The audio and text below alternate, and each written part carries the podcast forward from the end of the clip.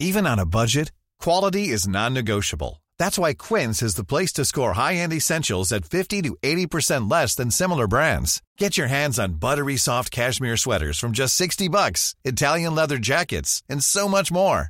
And the best part about Quince, they exclusively partner with factories committed to safe, ethical, and responsible manufacturing. Elevate your style without the elevated price tag with Quince. Go to quince.com slash upgrade for free shipping and 365-day returns. C'est avec un immense plaisir que je vous parle d'une marque que j'affectionne tout particulièrement, Mama Hangs. Mama Hangs a les produits qu'il te faut en tant que maman allaitante. La brassière et le soutien-gorge d'allaitement absorbant. Ils sont conçus dans un tissu bien spécifique pour l'occasion, aka le micromodal, qui absorbe, sèche vite et te permettra d'éviter toute odeur, et ce en restant au sec. Tout ça veut dire que si comme moi tu as des fuites de lait d'un côté quand le bébé tète de l'autre, adieu coussinet d'allaitement qui se font la malle et bonjour brassière ou soutien-gorge qui tiendra toute la journée. Et ce n'est pas fini. Le petit nouveau de la collection, c'est le body, qui a les mêmes talents absorbants en s'ouvrant à l'avant avec des aimants trop pratiques. Ici, on ne se passera plus de ces produits top quali, beaux et confortables. Alors merci Mama Hanks de soutenir le podcast depuis si longtemps. Et si tu veux en savoir plus, rendez-vous sur leur site mama-hanks.com et avec le code MILCHECKER, tu bénéficieras d'une jolie et rare remise de 15% sur ta commande.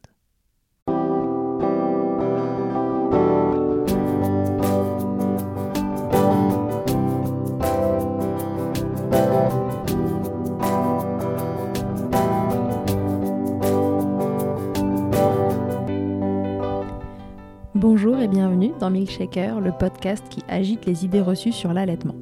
Je suis Charlotte Bergerot-Palisco, je suis la maman d'un petit garçon de 2 ans que j'ai allaité durant un an et je suis la créatrice de ce podcast. Dans la vie, je suis ostéopathe spécialisée en périnatalité. Je m'occupe des femmes en général, de leur désir de grossesse à leur postpartum, des bébés et des enfants. J'accompagne spécifiquement certaines problématiques d'allaitement en libérant les bébés des tensions qui les empêchent de téter correctement permettant un allaitement serein pour la mère et l'enfant. Au fil des consultations, je me suis rendu compte que le principal frein à l'allaitement, c'était le manque d'information, de partage d'expériences et de vécu dans une société où l'allaitement n'est pas une norme. Je vous propose donc d'interroger avec moi des mamans et des papas sur leurs expériences, mais aussi de vous informer auprès de professionnels spécialisés en allaitement. Mon objectif est simple, vous informer, vous donner les clés pour faire des choix en conscience, Banaliser l'allaitement sous toutes ses formes, vous le rendre plus accessible, plus facile et alimenter ce fameux village dont on a tant besoin pour élever un enfant. Aujourd'hui dans Milkshaker, c'est Bérangère qui a accepté de nous raconter son histoire pas comme les autres, ou plutôt ses histoires. Car accrochez-vous, cette Wonder Maman en est à sa troisième lactation induite. Alors déjà, c'est quoi la lactation induite? C'est le fait de mettre en route une lactation sans grossesse au préalable et elle va vous expliquer comment ça marche. Bérangère a adopté deux enfants et est en cours d'adoption de son troisième. Pour elle et son mari, l'allaitement a une place toute particulière car il permet à leurs enfants d'être frères et sœurs de lait, à défaut d'avoir pu être frères ou sœurs de sang. Bérangère y a mis tout son cœur avec son mari. À chaque fois, elle ne sait pas quel bébé elle va rencontrer, ni son âge, ni son état de santé, mais c'est décidé, elle va essayer de les allaiter. Elle nous raconte aujourd'hui sur fond d'adoption, car c'est intimement lié ses deux premières expériences de lactation induite. De mon côté, je suis bouche bée à l'écoute de cette histoire et de cette incroyable maman, touchée en plein cœur par la force et la persévérance dont elle fait preuve malgré les obstacles qu'elle rencontre. Je vous souhaite une très belle écoute. Bonjour Bérangère, bienvenue dans Milkshaker. Bonjour. Bérangère, aujourd'hui on va parler avec toi d'une histoire toute particulière, on va parler de lactation et je suis ravie de, t'accueillir dans Milkshaker pour parler de ce sujet. Bérangère, est-ce que tu peux euh, d'abord te présenter, nous dire qui tu es, qui sont tes enfants, etc. Alors, donc moi je m'appelle Bérangère, j'ai 32 ans et euh, je suis la maman de deux garçons qui ont 7 ans et 4 ans, euh, que j'ai adoptés au Maroc et, et, nous sommes en cours pour un troisième bébé. Ok. Alors ces deux enfants, mon petit doigt me dit que tu les as tous les deux allaités. C'est exact. Raconte-nous euh, dans les grandes lignes euh, tes projets. Alors, dans les grandes lignes, euh, la première, la première démarche, ça a été déjà de de trouver des informations sur le sujet et tout d'abord d'y croire parce que donc mon premier ayant 7 ans et demi, j'ai commencé, j'ai découvert qu'il était possible d'allaiter un bébé adopté, d'allaiter un bébé sans avoir porté d'enfant d'ailleurs. Euh, j'ai découvert ça il y a 8 ans, 9 ans même maintenant, 9 ans. Par quel biais tu as découvert ça? Alors euh, par une, par désespoir. j'ai fait une recherche Google qui, qui devait ressembler à peu près à comment allaiter un bébé sans grossesse, quelque chose comme ça. Ouais. Et euh, je suis tombée sur, euh, sur le site de la Leche League, euh, qui recense des feuillets du docteur Jack Newman sur la lactation induite. En sachant que à ce moment-là, tu te dis, ok, mais ça, c'est de la théorie. Mhm, bien sûr. Déjà, en cherchant quelques témoignages de mémoire, il y avait trois témoignages qui, étaient accessibles, dont deux témoignages de, parents, enfin déjà rien en France, hein, bien sûr. C'était des témoignages américains et canadiens. D'accord. Dont deux témoignages de mamans qui ont allaité leur bébé né par GPA, donc un bébé qui venait tout juste de naître et qui n'avait jamais pris de biberon, etc. Donc la grossesse pour autrui, GPA. Voilà, oui, pardon. Et, euh, et une, une mère qui avait adopté son enfant et qui, avait, euh, qui avait réussi la mise au sein d'un bébé de 16 mois. Donc pour moi, c'était de la science-fiction. Hein. Clairement. Et tu as voulu faire de ta vie une science-fiction, c'est ça? Voilà, je me suis dit, soyons dingues. Et, euh, et de toute façon, il n'y a pas d'autre moyen de savoir si c'est possible, que d'essayer. Eh voilà, on peut rien faire d'autre. Euh, du coup, voilà, on s'est lancé dans le projet. Je dis on parce que parce que le papa fait entièrement partie du projet aussi. Mm-hmm. C'est clairement un projet aussi fou avec euh, toutes les, les, bâtons dans les roues et les remarques qu'on va prendre par la suite, euh, les déceptions, les difficultés. Si on est seul, c'est vraiment compliqué. Quoi. Euh, c'est faisable, hein, avec, avec la, la, volonté, la volonté d'une, d'une, je pense que la volonté d'une maman euh, peut tout surmonter, mais, euh, mais c'est plus simple quand même quand on a un peu de soutien. C'est quand même plus simple quand on est soutenu. L'allaitement, tu t'étais toujours dit que tu allaiterais tes enfants Ouais, alors en fait, moi, je me suis toujours dit que j'allaiterais mes enfants. Pour moi, c'était, enfin, c'était, c'était une non-question, en fait. Ok. Et si c'est pas indiscret, ce processus d'adoption, c'est un souhait de votre part ou c'est que vous n'avez pas eu euh, la chance de pouvoir euh, euh, concevoir vos enfants de façon naturelle alors, en fait, nous, au bout de trois ans de mariage et trois ans d'essai d'ailleurs, on a appris la stérilité dans notre couple. Donc, euh, alors moi, je n'ai pas de soucis. C'est important par la suite parce que des, des soucis de, fertilité, de stérilité euh, chez une femme peuvent poser des problèmes dans le, Pour la lactation, protocole de lactation induite. Voilà, s'il y, y a une part hormonale, ça peut être euh, un peu plus compliqué. Mhm. Donc nous, c'est pas le cas. donc voilà, on, ne pouvait pas avoir un enfant biologique. Et, et, clairement, pour moi, faire une croix sur l'allaitement, c'était entre guillemets un deuil en plus que de faire une croix sur une grossesse. D'accord.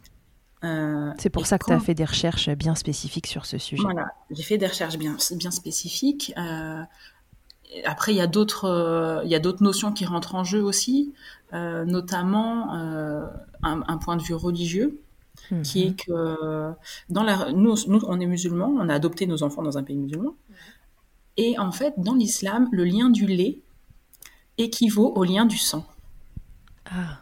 Donc c'était important d'allaiter, vraiment. Voilà, c'était très important parce que euh, voilà, ça fait de nous les parents de lait de nos enfants et pas uniquement les, tuteurs euh, d'un point de vue euh, légal. Mhm. Et ça, ça crée aussi un lien entre eux. ils sont frères de lait au même, au même titre qu'ils seraient frères de sang en fait. Waouh, c'est hyper beau.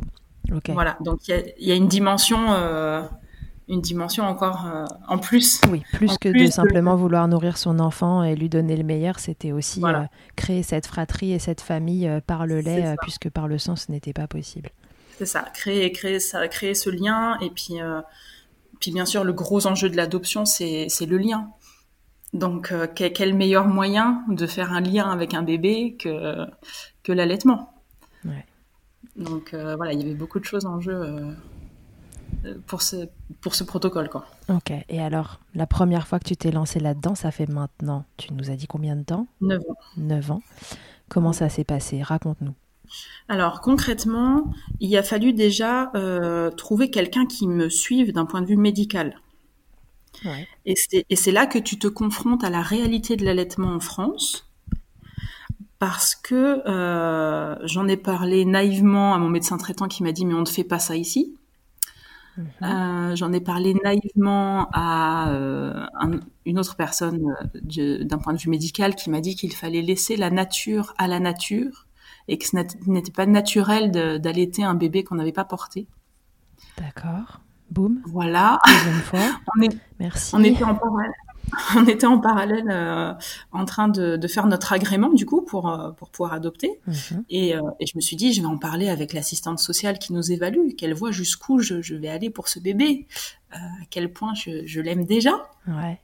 et elle m'a répondu que c'était quand même une une démonstration d'une certaine instabilité psychologique. Que de vouloir allaiter parce que ça prouvait que je n'avais pas fait le deuil de ma grossesse.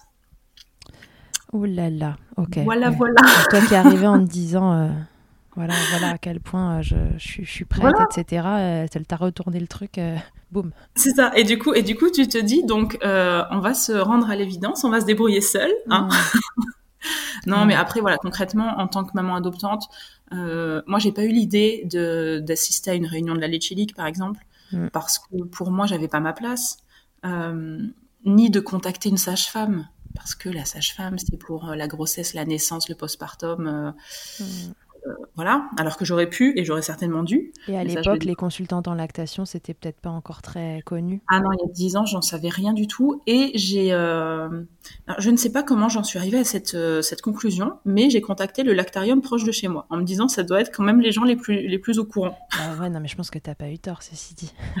et voilà, et je suis tombée sur une super pédiatre qui, au lactarium de Nantes qui fait des, des consultations à la lactation, etc. Qui m'a reçu qui, a, qui a accepté de me faire les ordonnances donc pour le protocole mhm. et une ordo pour le tirelet, euh, mais tout en me disant, par contre, je ne peux pas vous aider. Euh, je, pour moi aussi, c'est de, de la théorie. Je n'ai jamais suivi quelqu'un dans ce protocole. Euh, je veux bien un retour d'ailleurs, donc retour que je lui ferai quelques mois plus tard. Mais, mais clairement, on a dû se, se débrouiller avec les infos glanées ça et là, et puis voilà quoi. Bon, et alors, du coup, comment ça a marché? Qu'est-ce qu'il fallait faire? C'est quoi ce protocole? Du coup, le principe, ouais, le principe du protocole, c'est euh, de tenter de reproduire à minima le schéma hormonal de la grossesse. Ok. C'est-à-dire que avec une pilule fortement dosée euh, en oestrogène, plus une molécule qui s'appelle la dompéridone, qui va faire monter une autre, euh, une autre hormone qui est la prolactine. Mhm. Euh, on, va, on, va, on va combiner ces, ces, deux, ces, deux, ces deux hormones pendant un certain temps pour, euh, pour en fait développer le tissu mammaire, etc., ce qui se passe pendant la grossesse. Mhm. Et au bout d'un certain temps, après ça dépend de, du temps qu'on a déjà, parce que dans un projet, euh, ce genre de projet, on n'a pas forcément de date précise euh, à l'arrivée. Euh, et au bout d'un certain temps, on va tout simplement arrêter la pilule, donc l'ostrogène, et commencer les tirages. Donc en fait, ça fait une, voilà, une chute d'hormones comme au moment de la délivrance. et on commence les tirages pour stimuler à fond et voilà, faire monter l'ocytocine, faire monter la prolactine. Ouais, donc on essaie vraiment de leurrer le corps, de lui faire croire euh, hormonalement parlant qu'il est euh, bah, que, tu es enceinte. Et ensuite, on fait tomber les hormones de grossesse pour, et, on, et on tire le lait comme un bébé tirerait, euh, voilà. au sein. Ok. Du coup, il faut s'y prendre idéalement 9 mois avant? Voilà, idéalement, ça, ça, se fait, ça se commence 6 à 9 mois à l'avance. Ouais, et toi, comment t'as fait?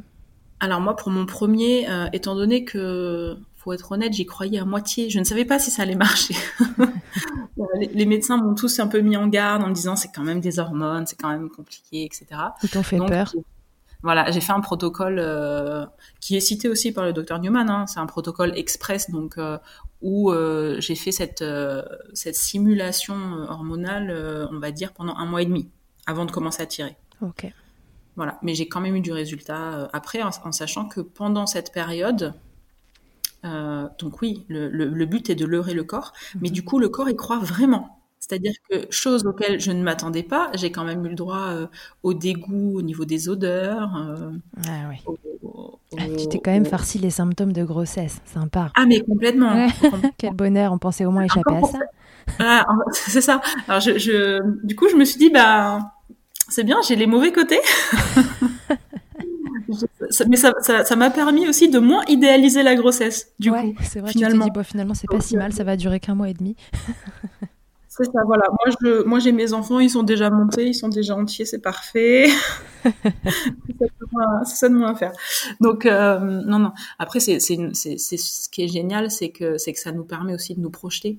Ouais. Parce que, parce que tous les jours on y pense, parce que, enfin voilà, c'est du concret. Hum, hum, hum, je C'est comprends. du concret et ça, c'est voilà, c'est c'est c'est c'est agréable.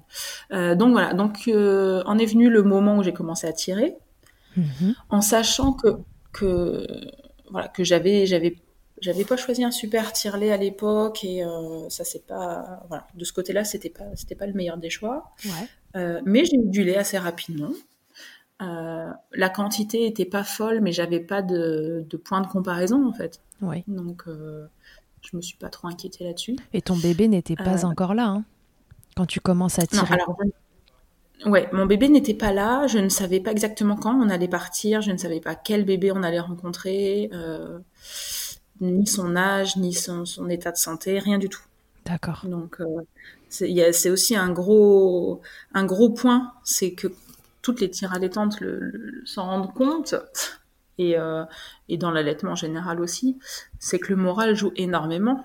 Bien sûr. Et tirer euh, à l'aveugle, c'est bien différent que de tirer pour son bébé, où on, voilà, on sait pourquoi on le fait, on sait, on sait ce qu'on va lui apporter, et voilà quoi. Ouais, bien sûr. Donc euh, voilà, tirage à l'aveugle, dans un, mais dans un premier temps surtout pour voir si voilà, c'est possible, j'ai du lait, effectivement. Euh, première goutte de lait, euh, je crois que le quartier était au courant. Hein.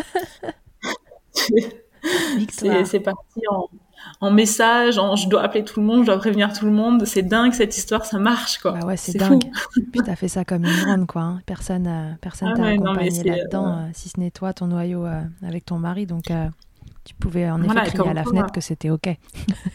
Ah mais carrément, ah mais, euh, je, je- je- mais je, je me, je, il me semble même que j'en avais informé ma boulangère quand même. Mais ouais, mais t'as Il me raison. semble. Mais il faut informer la boulangère parce que elle aussi, elle va pouvoir dire que c'est possible. Donc, il faut lui dire. Mais voilà, mais complètement. Si ça c'est possible, alors que, que, clairement je n'ai aucune connaissance à la base, j'ai aucune connaissance de plus que quelqu'un d'autre, j'ai pas une volonté plus que quelqu'un d'autre.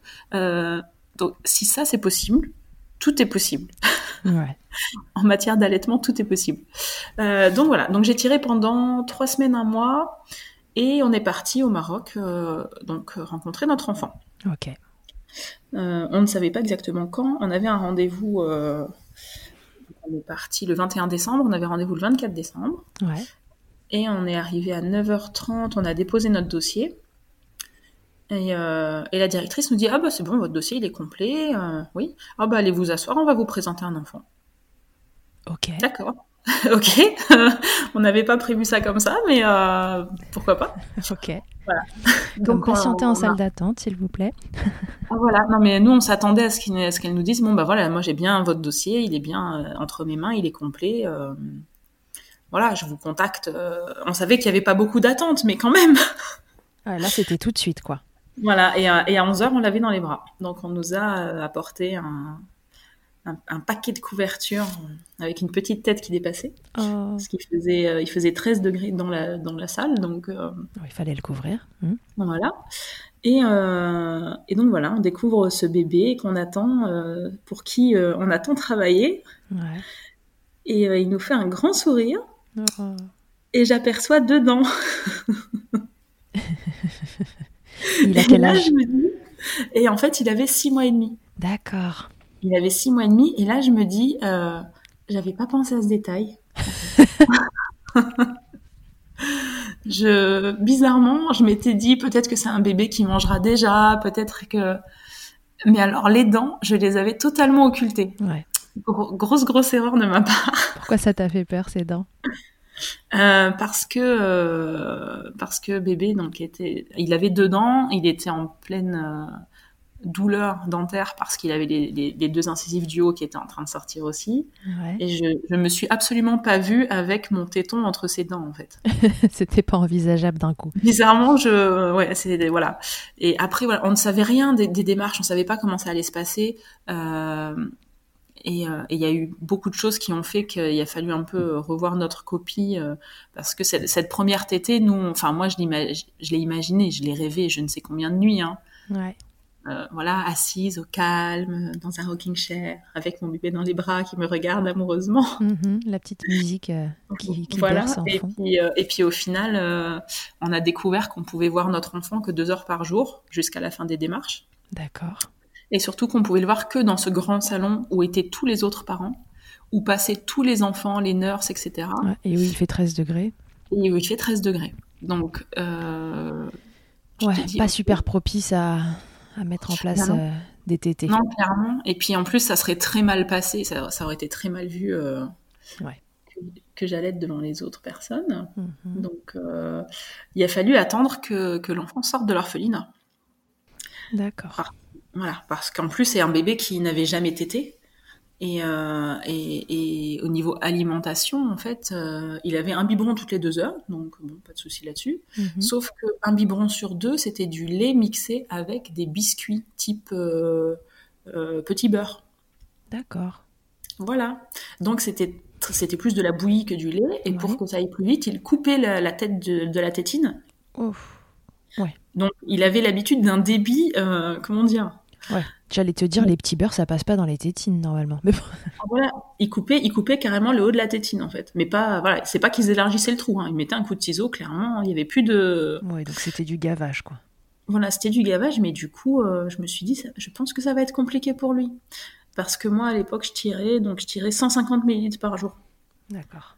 Autant dire que par, par tirage, euh, j'avais peut-être 30 millilitres, quoi. Ouais. Lui, il descendait un bib de 240, de 270 en 4 minutes, mmh. même pas.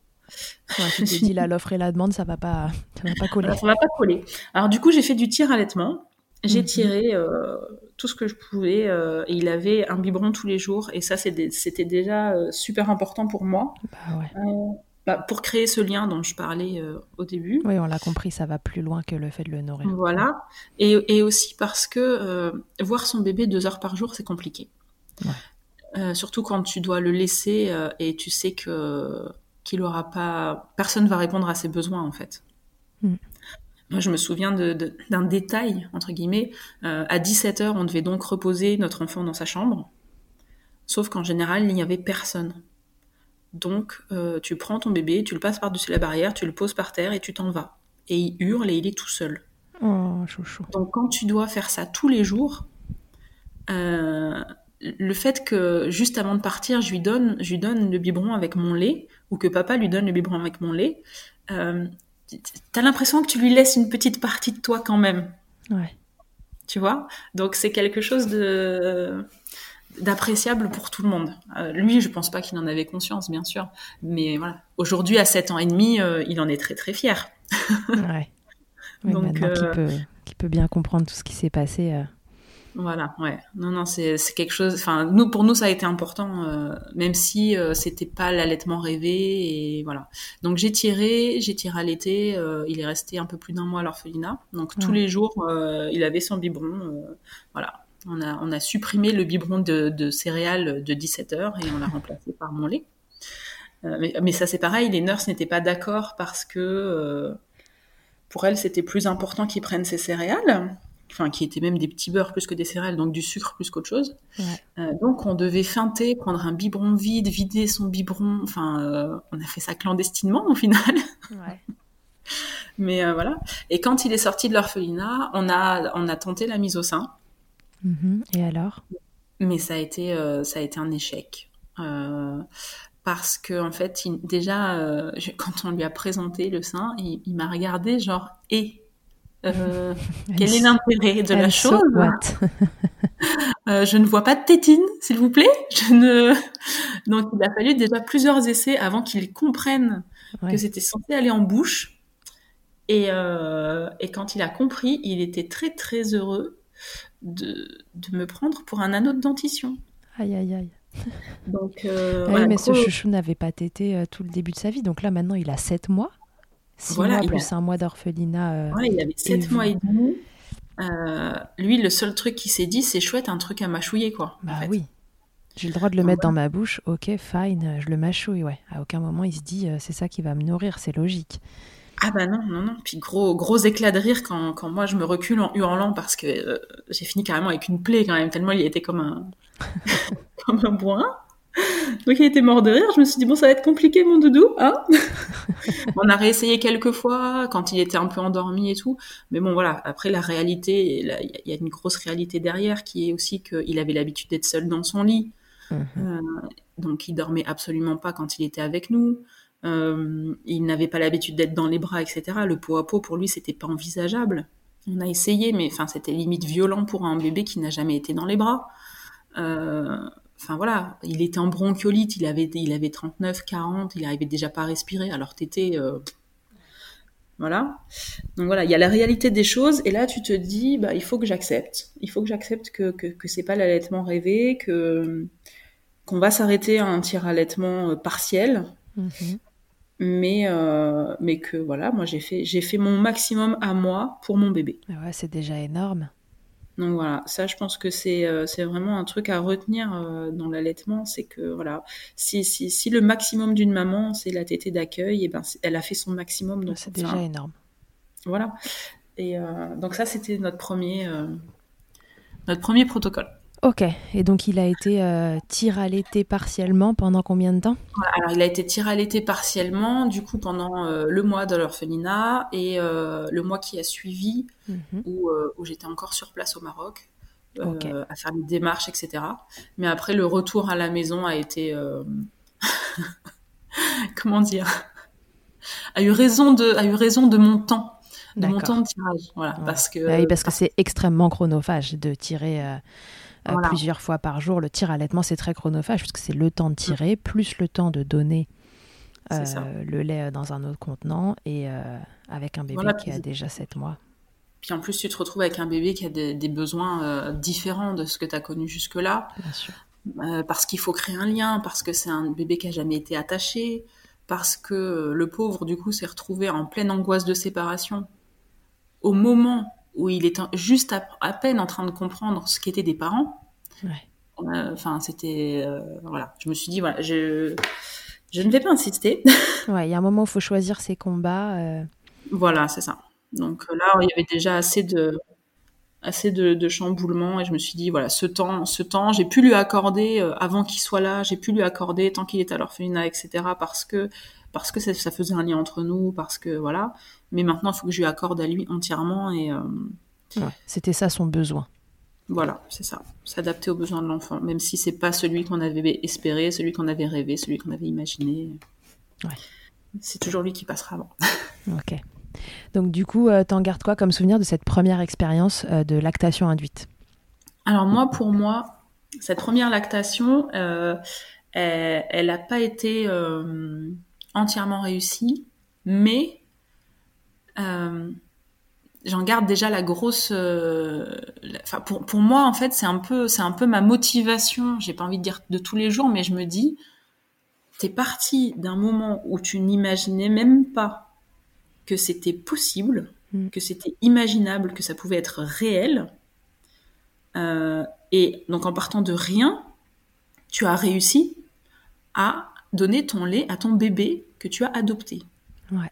Donc ça, c'est vraiment le fait de... Moi, ce que j'en garde, c'est une grosse force de se dire, ne, ne, ne jamais penser que c'est impossible.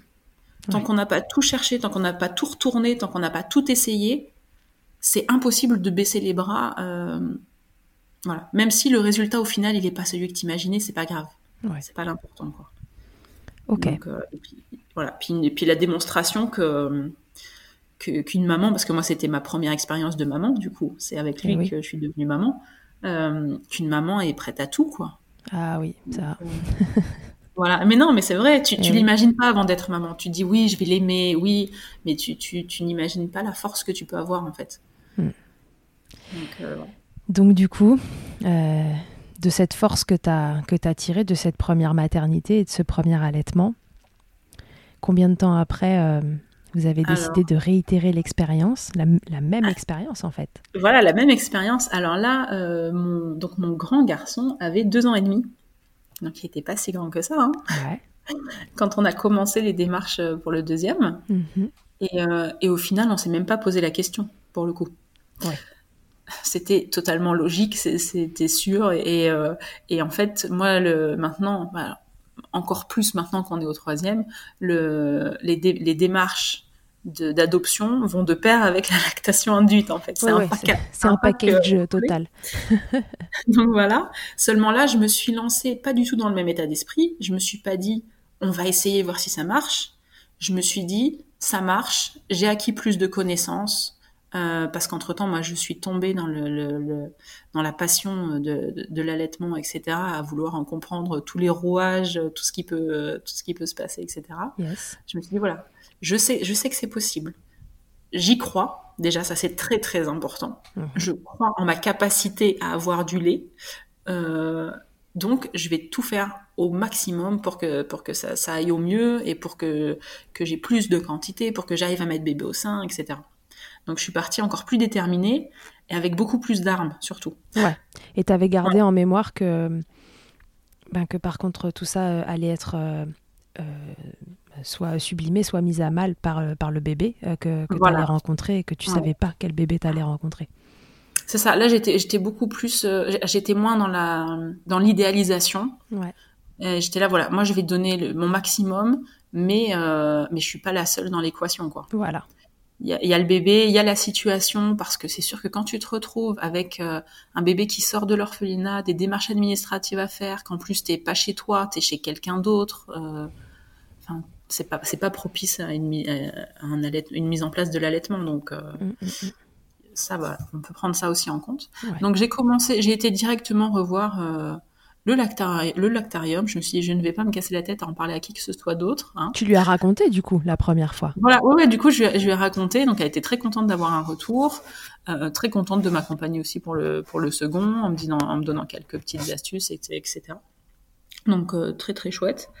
Euh, voilà. Donc, là, j'ai fait un protocole qui était un peu plus long, mais c'était encore pas le protocole complet parce que on a dû partir plus tôt que prévu, en fait. D'accord.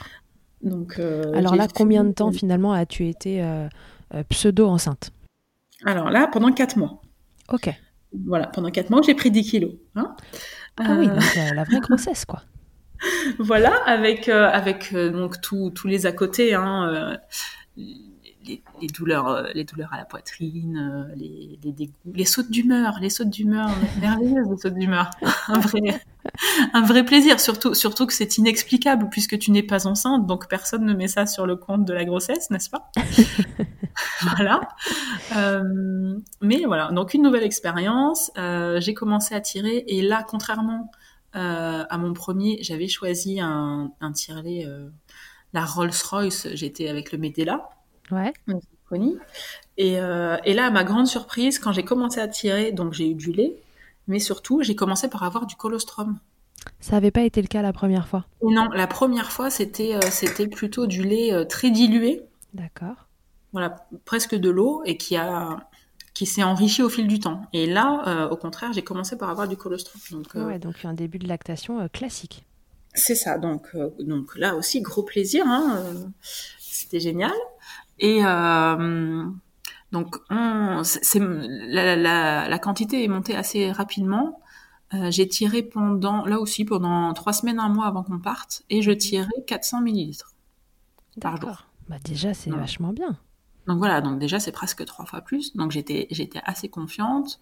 Euh, comme quoi, euh, croire en soi et puis prendre un maximum d'infos ça sert, ça se voit tout de suite.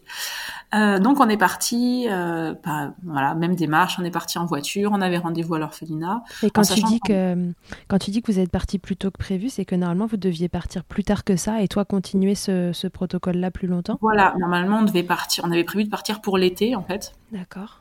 Et, euh, et, finalement, les choses se sont faites différemment. On est parti dès qu'on a eu le papier de l'agrément en main. On est parti le lendemain, je crois. D'accord. Okay. on ne pouvait pas attendre plus. Et ouais, puis toi, t'avais du lait, donc euh, go.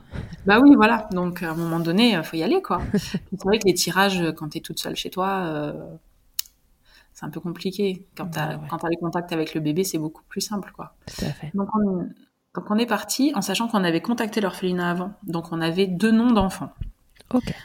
Voilà. Et on nous avait, on avait un bébé euh, qui avait trois semaines et un bébé qui avait trois mois. Donc on part euh, très confiant, enfin beaucoup, pas, très confiant, mais on s'est dit voilà, on a plus de chances de réussir une mise au sein, etc. Euh, qu'avec notre premier de six mois et demi. Mhm. Euh, et donc on arrive 72 heures après euh, devant l'orphelinat et la directrice nous dit ah non mais en fait il y a plus de bébé. D'accord. Donc il y en a un des deux qui a été retiré de l'adoption et on ne sait pas pourquoi et mhm. l'autre apparemment sa mère serait revenue venue le récupérer donc tant mieux. Hein. Oh là là. Oui. On sait tous c'est tout ce qu'on leur souhaite. Mais c'est vrai que nous, du coup, on a un peu pris une, euh, une claque. Ah une sacrée euh, claque. en plus, elle nous a même pas reçu dans son bureau. Hein. Elle, nous a, elle nous a dit ça sur le seuil de la porte, quoi. Ah oui, parce que de deux, euh, de deux bébés, on passe à. Non, vous êtes devenus pour rien, quoi. Voilà, donc là, on s'est dit, mais on est devenu plus rien. Et puis moi, tout de suite, je me dis, mais mon protocole, quoi. je, ne peux pas avoir fait tout ça pour rien, c'est pas possible. Ouais. Donc on s'est laissé quelques jours de réflexion euh, entre est-ce qu'on rentre, euh, est-ce qu'on est qu'on insiste, qu'est-ce qu'on fait. Euh, au final, on a décidé d'appeler d'autres villes au Maroc. Ouais. Et, et, sur les autres villes, tout le monde nous a donné des délais de 6 mois, de 9 mois, ou alors on nous a dit ah non mais il faut il faut venir sur place et c'était très loin. Mhm. Et il y a une ville qui est Marrakech qui nous a pas répondu. Et on s'est dit écoute, il y a 300 km d'où on était. On y va. Euh, bah, on, y va on y va demain, quoi. Donc, euh, tout ça avec notre grand garçon de 3 ans. Bien sûr. Eh oui, bien sûr. Donc, euh, voilà, beaucoup de choses aussi à remuer pour lui. Mhm. Parce qu'il voilà, il a toujours connu son histoire, mais le revivre un peu par procuration, c'était un peu compliqué pour lui, quoi. donc, on, on va dans une autre ville en sachant que moi, la réponse de la directrice me disant qu'il n'y a plus de bébé, le jour même, je ne tire que 150 millilitres. Et eh ouais, l'influence euh, de notre état sur notre lactation. Voilà, le lendemain, j'étais même pas à 100. Donc euh, ça, c'est pareil, c'est quelque chose... Euh, là, pour le coup, il y a... on le voit. Voilà. Des fois, on a des doutes quand on est en allaitement parce qu'on voit pas exactement, on sait pas exactement si c'est ça ou si le bébé a quelque chose. Ou... là, moi, pour le coup, rien n'avait changé dans mes tirages, dans mes dosages, dans tout ça. Et directement, on dit il n'y a pas de bébé, ben il n'y a plus de lait, quoi. Et ouais. C'était assez ouf. Euh, et donc, on est parti sur Marrakech. Euh, dans un premier temps, la procureure nous dit non, non, il n'y a pas de bébé, euh, parce qu'elle ne nous connaissait pas et qu'elle n'avait pas trop envie de. Voilà. Et en fait, le lendemain, le lendemain on décide d'y aller au culot. Et au lieu de passer par la, pas par la voie légale, mais au lieu de passer par la procureure, on décide de faire le tour des orphelinats nous-mêmes, quoi. D'accord. Donc, c'est ce qu'on fait. Au premier orphelinat, elle nous dit écoutez, enfin, on rentre en disant voilà, nous, on ne veut pas voir de bébé, parce qu'on sait très bien comment ça se passe. On ne veut pas voir d'enfants. On veut juste savoir si vous avez des enfants euh, adoptables et voir leur dossier d'un point de vue médical, d'un point de vue administratif, voilà. Parce que parce qu'il y a des enfants qu'on peut rencontrer et qui peuvent être bloqués pendant deux mois, trois mois, quatre mois, mm-hmm. sans qu'on puisse rien faire parce qu'il manque un papier, par exemple. Donc voilà. Et en fait, le temps qu'on dise ça, elle avait déjà envoyé une nurse chercher un bébé, sans qu'on s'en rende compte. Et quand on est sorti du bureau, elle nous a mis euh, ce petit bout dans les bras, quoi. D'accord. Voilà. On s'est retourné, on avait un bébé dans les bras. ok. donc voilà, ne sachant rien sur lui, hein, euh, juste euh, en se rendant à l'évidence que c'était un enfant qui n'était pas en très bonne santé. Ouais. Parce que, voilà, moi, c'est mon métier, je suis assistante maternelle, je sais à quoi ressemble un bébé. Mhm. Et là, clairement, il manquait un petit bout. Il faisait que 2,4 kg. I'm Sandra, and I'm just the professional your small business was looking for. But you didn't hire me because you didn't use LinkedIn jobs. LinkedIn has professionals you can't find anywhere else, including those who aren't actively looking for a new job but might be open to the perfect role, like me. In a given month, over 70% of LinkedIn users don't visit other leading job sites. So if you're not looking on LinkedIn, you'll miss out on great candidates like Sandra. Start hiring professionals like a professional. Post your free job on linkedin.com slash achieve today. Et Mama Hanks ne s'arrête pas là. Si tu as envie, une fois la tétée finie, de garder ton bébé tout contre toi en ayant les mains libres, laisse-moi te parler de leur porte-bébé Carry and Pack. Je suis une fervente adepte des écharpes de portage, mais l'ostéopathe que je suis sait que leur mise en place peut parfois vous freiner, vous ou votre moitié. Mais aussi ô combien le portage peut être indispensable pour certains bébés. Chez Mama Hanks, pas de compromis. Le porte-bébé Carry and Pack est en fait un vêtement confortable que tu enfiles comme un t-shirt et dans lequel ton bébé va pouvoir venir se lever tout en respectant sa position physiologique, l'enroulement de sa colonne, l'écartement de ses hanches, ainsi que le dégagement de ses voies respiratoires grâce à des systèmes de serrage des pans de tissu. Ce tissu, justement, il est tout doux. En coton bio, certifié GOTS, le tout est dessiné à Biarritz et fabriqué au Portugal. Tu pourras l'utiliser de la naissance jusqu'aux 10 kg de ton bébé, de quoi t'assurer un certain nombre de câlins collés serrés. Ici, on n'a utilisé que ça pour bébé numéro 2. Pour toutes les infos, tutoriels et découvrir leur gamme de vêtements de portage, ça se passe toujours sur le site mama-hangs.com et tout pareil, avec le code MILCHECKER, tu bénéficieras d'une remise exceptionnelle de 15%. Euh, il était très très très pâle. Il ne pleurait pas, il n'ouvrait pas les yeux. Enfin voilà. Ouais, ça n'allait pas. Ça n'allait pas. Et, euh, et du coup, euh, on a on a dû prendre une décision. Donc on a, on a décidé que voilà que ça serait notre enfant, même si on n'en savait rien. Mm. Les seules infos qu'on avait, euh, c'est le papier avec lequel il est arrivé de l'orphelinat, où il était écrit bébé X garçon RAS, avec, sa, avec sa date de naissance. Donc c'est là qu'on a su qu'il avait 12 jours. D'accord. Donc voilà, tout petit.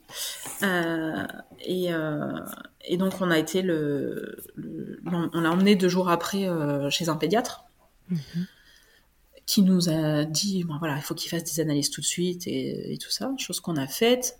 Euh, et en fait, il allait pas bien, quoi. Elle a testé ses réflexes, il avait quasiment pas de réflexes. Euh, quand les analyses sont revenues, en fait, on a vu qu'il était en anémie mhm. et euh, surtout en septicémie. Donc, il avait ah. une infection généralisée qui était, qui était passée dans le sang, quoi. Ouais, donc ça n'allait pas du tout.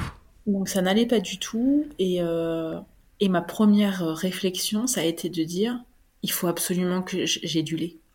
Il faut absolument que la machine elle reparte parce que parce que c'est de ça qu'il a besoin ce bébé. Hormis un traitement, euh, des antibiotiques, etc. Et on a fait une petite hospitalisation, mais. Euh, ouais, mais, tu t'es dit c'est ça dont il a besoin là.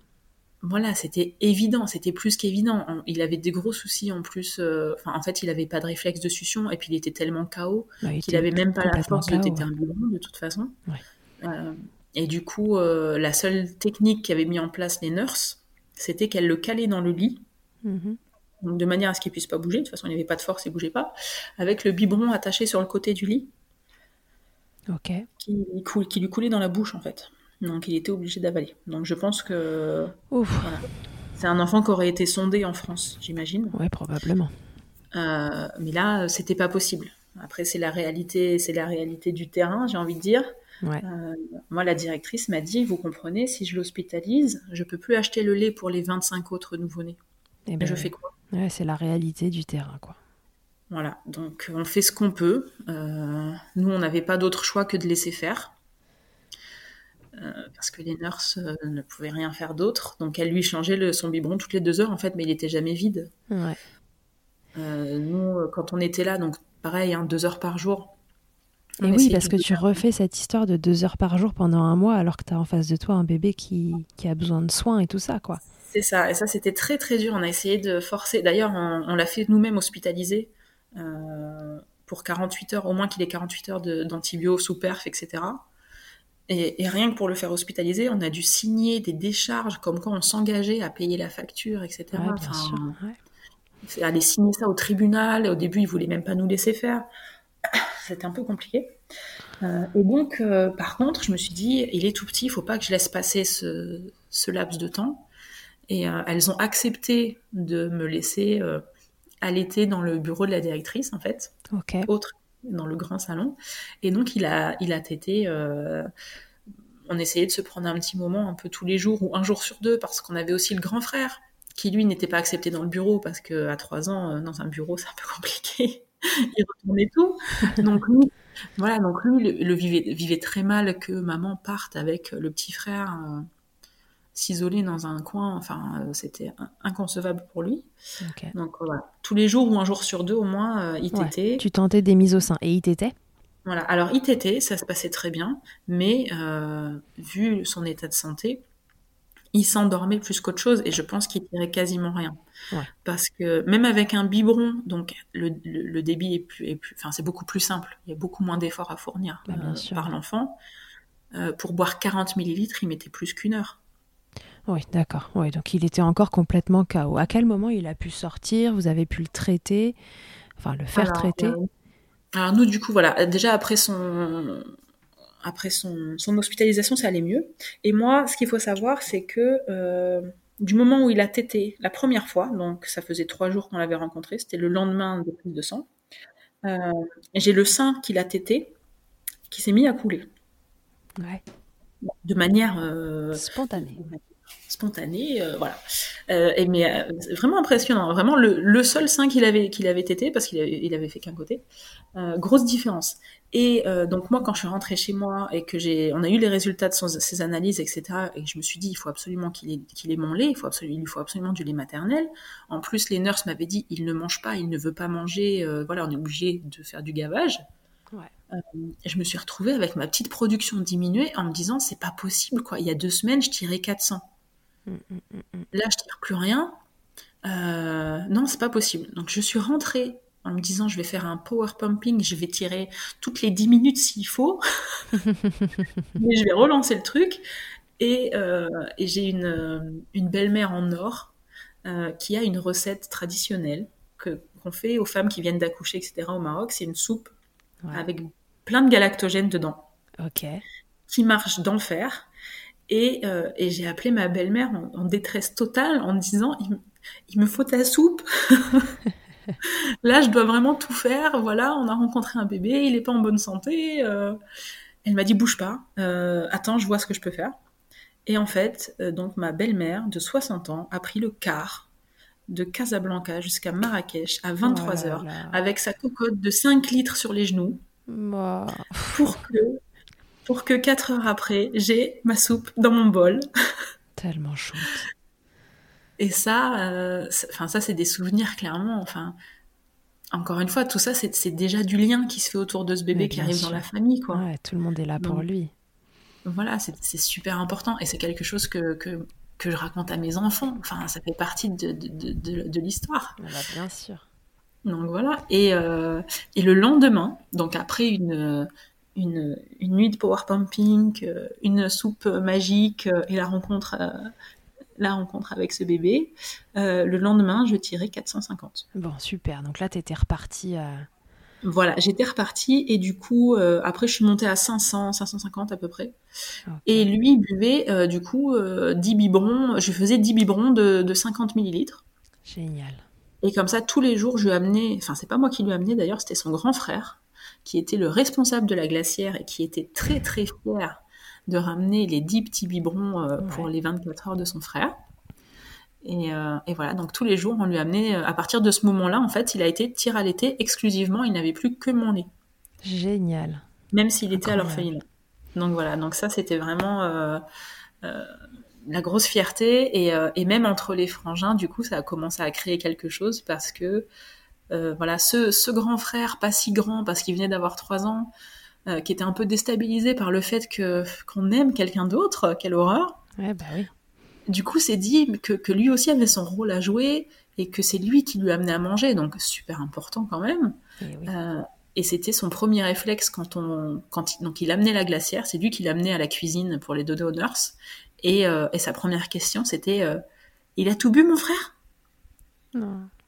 Donc voilà, pour savoir euh, si, euh, si, s'il avait réussi sa mission. euh, Ouais, ou non.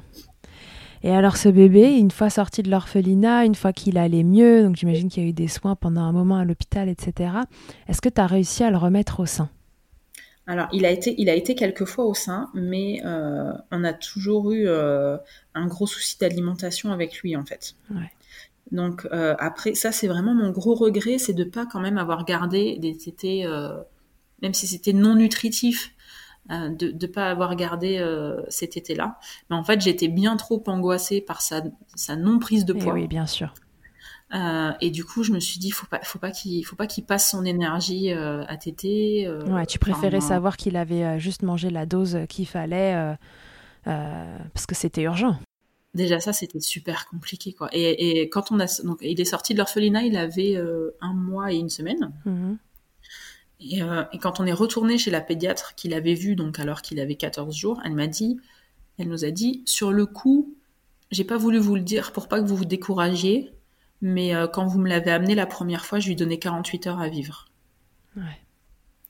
Donc c'est vrai que là tu te dis, ok, nous on a déjà fait quelque chose de dingue parce que au final euh, il a eu son traitement, etc. Mais surtout il s'est mis à manger. Du moment où ça a été lait, en fait, les nurses, les nurses, elles m'ont dit, mais c'est dingue, c'est pour la première fois, on l'a entendu réclamer. On a beau. entendu cet enfant pleurer et réclamer et finir un biberon. Donc, euh, enfin, forcément, c'est, enfin, Voilà. hyper fort. Ça, c'est, hyper fort. Tu sais que ça fait partie aussi de son rétablissement. Tu sais que, que voilà, c'est un peu grâce à ça. bah, bien sûr. Donc, euh, donc honnêtement, voilà. Moi, j'ai continué le tir allaitement parce Ouais. que pour moi, c'est important qu'il ait mon lait et voilà, parce qu'il a, il a toujours, là aujourd'hui, il a 4 ans et demi, euh, il a toujours des soucis de poids, des soucis d'alimentation, euh, voilà. Ouais. Mais, mais, mais c'est vrai que, voilà, mon, mon petit regret, c'est de pas avoir continué Les mises au sein. pas- la mise au sein, ouais. Parce que, parce que j'aurais pu, et lui euh, était OK, mais c'est vrai que quand tu n'as pas été, euh, quand tu n'as pas été, euh, comment dire, quand t'as jamais, t'as- t'as jamais eu d'enfant qui ne mange pas. Moi, ça m'était jamais arrivé d'être en contact avec un bébé si petit qui refuse de manger, en fait. Ah ouais, et dont la santé est mise à mal. Ouais. Voilà, pour moi, c'était pas possible. Pour moi, un bébé, ça mange. Un grand, après, il peut, voilà, choisir certains aliments, avoir un peu de manque d'appétit, il y a pas de souci. Mais, euh, mais quand t'es sur un bébé à qui il faut ouvrir la bouche de force pour mettre le biberon, descendre toi-même la langue, parce qu'il gardait la langue dans le palais, enfin, Ouais. euh, voilà, on, est- on s'est, on s'est focalisé plus sur sa santé. Euh, Logique. voilà. Donc du coup, il est on est resté en tir allaitement quand même pendant euh, trois mois, donc jusqu'à ces trois mois et demi. Chouchou a été allaité.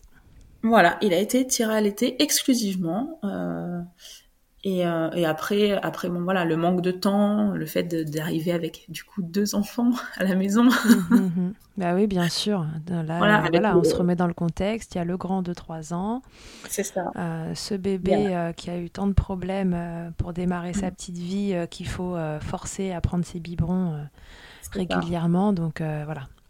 Oui, oui, puis en plus, le grand, le grand le vivait super mal. Enfin, moi, petite anecdote, euh, le jour où on est sorti de l'orphelinat avec euh, notre petit, euh, arrivé devant l'orphelinat, on dit donc à notre grand, écoute, c'est aujourd'hui, le petit frère, on le prend, ça y est, il reste avec nous pour toujours. Et il me regarde dans les yeux, il me dit, on n'en prend que un, maman, hein Les enfants. ok. Et une fois, et une fois arrivé, euh, une fois arrivé en fait euh, dans l'appartement qu'on louait, euh, bébé était dans son couffin, je, je- j'étais en train de le regarder, et j'ai mon grand qui vient, qui le regarde. Moi, moi de mon point de vue, il le regardait euh, avec amour, quoi, et qui me glisse à l'oreille, maman. Si je mets mon petit frère dans les toilettes, ça va faire des bulles. Alors, Et là, et là, j'ai compris. là, j'ai compris qu'il allait falloir un peu surveiller, hein. Mais voilà, du coup, en fait, il il l'a il très mal vécu au début, donc euh, c'est pareil. Est-ce que je vais continuer à tirer toutes les deux heures pendant 20 minutes euh, oui, Ou est-ce que ce temps, euh, ben, je au final, l'accorde à il- autre chose. voilà. Donc ça a été, ça a été la, la, la décision, qui- la décision qui a été prise, quoi. Donc trois mois et demi euh, de tir allaitement. Voilà, trois mois et demi de tir à allaitement et puis et puis bien bien contente de de, de tout ce parcours et euh, et, et aujourd'hui de pouvoir raconter ça à mes enfants. Quoi. Ouais, et puis Moi- là, tu moi, repars euh, surtout pour, euh, pour une nouvelle aventure alors. Voilà, là je suis repartie dans une nouvelle aventure depuis janvier dernier. Ouais. Euh, j'ai recommencé euh, un troisième protocole en me disant cette fois je vais avoir le temps, je m'y prends assez longtemps à l'avance, je vais faire un protocole complet. Euh, à la base, j'étais partie sur euh, six- voilà, 6-7 mois de, d'hormones. Ouais. Sauf que 6-7 mois, c'est énorme déjà.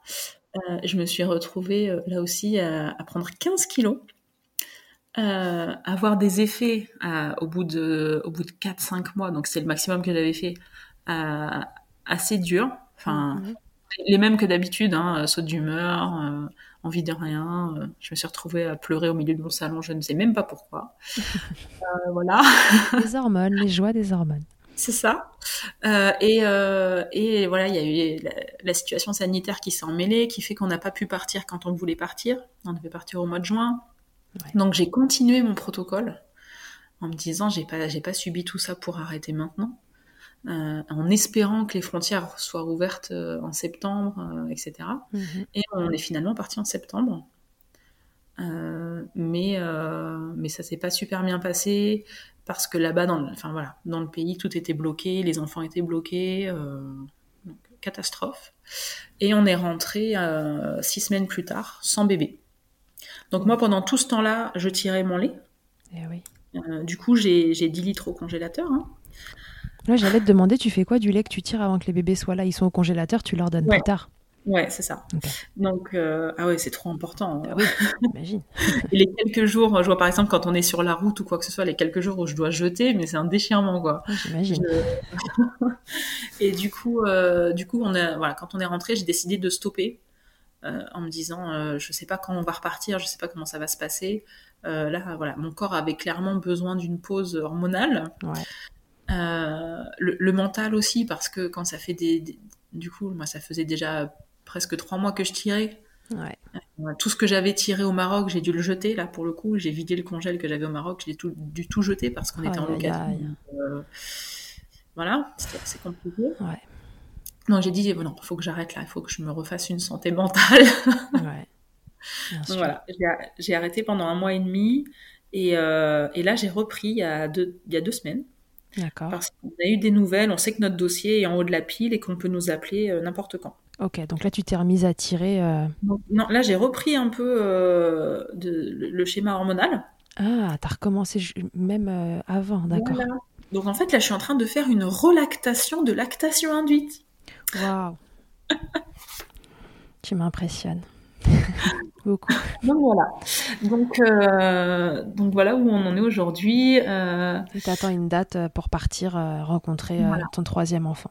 C'est ça. On attend qu'on nous appelle. On attend qu'on nous appelle et que tout, que tout se remette en, route, quoi. Et ouais, cette année Covid. Voilà, on verra, on verra ce que nous, ce que nous réserve cette troisième aventure, enfin qui est, déjà bien mouvementée euh, avant même la rencontre de. Elle a déjà bien commencé l'aventure là. voilà, mais c'est vrai qu'on attend ça avec impatience et euh, et pour le coup, moi je suis dans un état d'esprit beaucoup plus cool parce que je sais que je ferai mon maximum, je sais que ce bébé fera son maximum et, euh, et quel que soit le résultat final, on aura fait ce qu'on peut quoi. Donc, bah ouais, t'auras fait le meilleur de ce que tu pouvais faire. Euh, ça change quoi ces, ces expériences d'allaitement pour toi? Qu'est-ce que ça a changé? Alors qu'est-ce que ça a changé? Euh, Déjà, je, en tant que, que, mère adoptante, je me sens plus, enfin c'est, peut-être idiot, mais je me sens plus légitime. Euh, parce que dans le regard de beaucoup de gens, encore maintenant en 2020, tu n'es pas une mère à part entière quand tu adoptes tes enfants. Euh, ok, tu t'en occupes, mais t'as pas connu la grossesse, t'as pas connu l'accouchement, t'as pas connu l'allaitement. Euh, tu, ne peux pas avoir le même lien, pour beaucoup encore, hein. tu, mhm. ne peux pas avoir le même lien que si tu étais un enfant biologique. Euh, et là, pour le coup, même si moi je pense que c'est faux, aux, yeux de la société, tu es, plus légitime à, à, parler de ça. quoi. D'accord. Euh, ça ça m'a ça m'a ça m'a changé aussi voilà sur ma détermination clairement mhm. parce que tu tu peux pas euh, tu peux pas soulever cette montagne et après euh, baisser les bras ouais, sur des trucs plus futiles bah c'est ça complètement et et ça m'a appris aussi que que qu'entre femmes entre mères il faut il faudrait tellement de tolérance parce qu'on sait pas l'histoire qui se cache derrière donc euh, voilà, c'est facile de dire à une maman quoi, mais t'as arrêté l'allaitement, mais euh, franchement, euh, t'aurais pu, t'aurais, t'aurais pu, t'aurais pu donner un peu plus, ou au contraire, comment ça, t'allaites encore Enfin, il n'y a a pas de jugement à avoir pour ce qui est de l'allaitement, mais pour tout le reste, hein, pour tout, en fait, ouais, pour tout. pour tout, mais voilà, là le sujet c'est l'allaitement, mais mais je trouve ça tellement dommage de, de, juger quelqu'un sur sur un petit bout de sa vie. Mm, mm. Enfin voilà, c'est pour moi ça m'a ça m'a ouvert les yeux sur plein de choses et et c'est au-delà d'être une histoire d'allaitement, c'est une histoire de, de, de, repousser ses limites mm-hmm. et, de, et de ne pas se mettre de limites plutôt. Ouais de ne pas se mettre de limites, de, de, de, de, faire tomber euh, toutes les barrières euh, que la société a voulu nous mettre en tête, que nos anciens ont voulu nous mettre en tête, que, que voilà. Il faut, faut, savoir, faut savoir aller contre tout ça et, euh, et, et, se faire sa propre idée d'une situation plutôt que, que de parler avec, avec l'idée de, de Tata Jacqueline ou, du pédiatre de la famille qui nous suit depuis 40 ans. Hmm. Donc euh, voilà. Ouais, ça t'a fait repousser tes limites. Ah ouais, complètement, complètement. Alors tu donnerais quoi comme conseil à une maman qui nous écoute et qui a envie d'allaiter? Euh, Moi, mon seul conseil pour moi, c'est déjà de croire en ses capacités.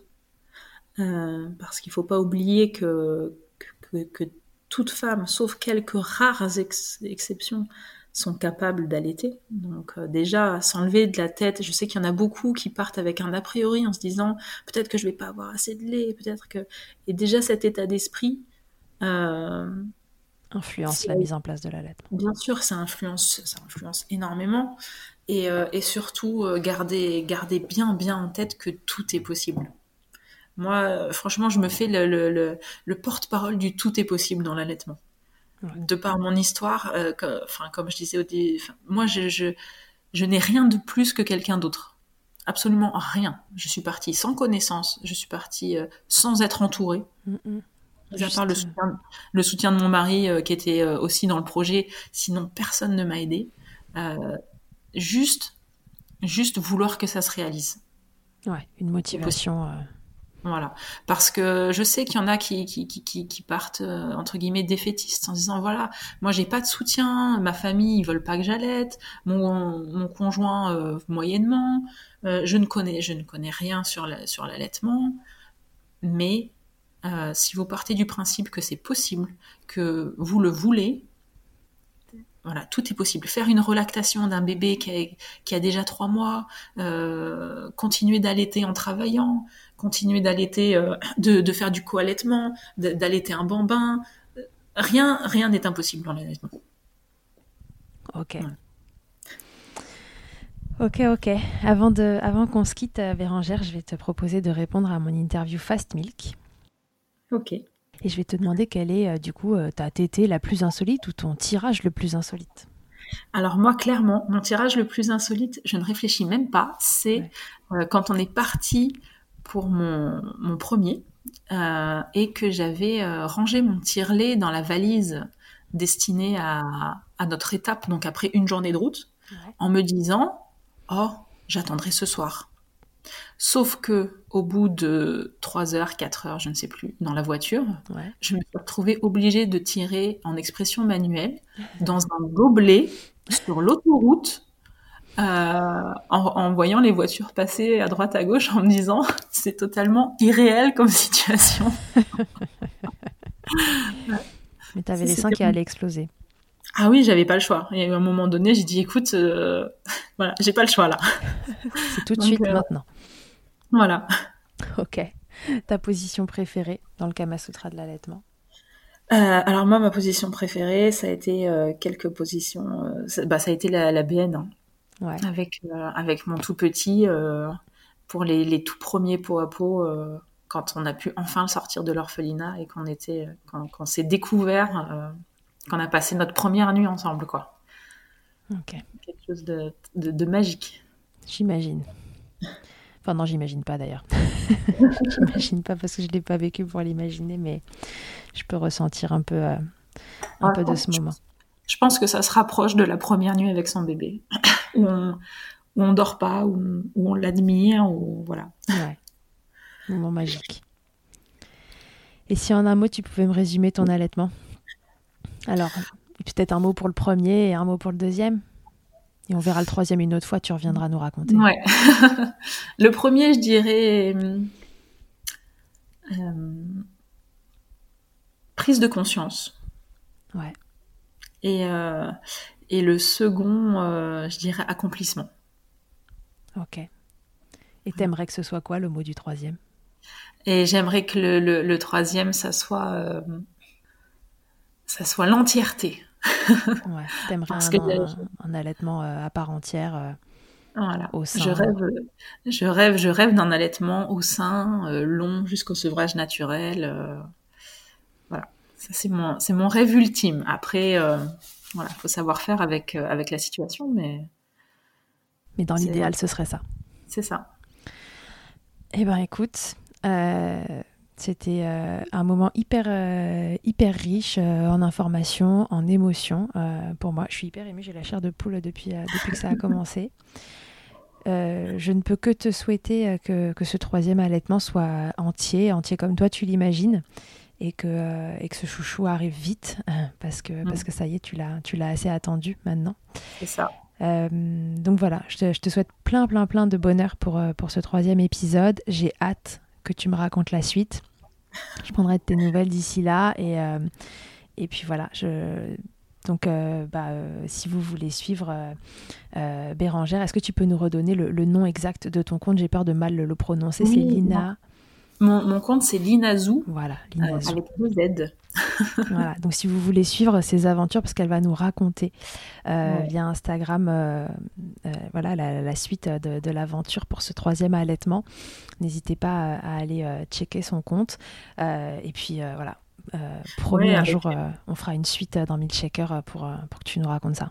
Ah, mais avec, avec grand plaisir et, et avec, avec cri d'enfant en, en, fond sonore. Ah bah oui, cri d'enfant, son de tété. ah oui, oui, on va, la totale. Mais voilà, c'est avec plaisir et moi, c'est avec grand plaisir que je raconte cette histoire, bien sûr.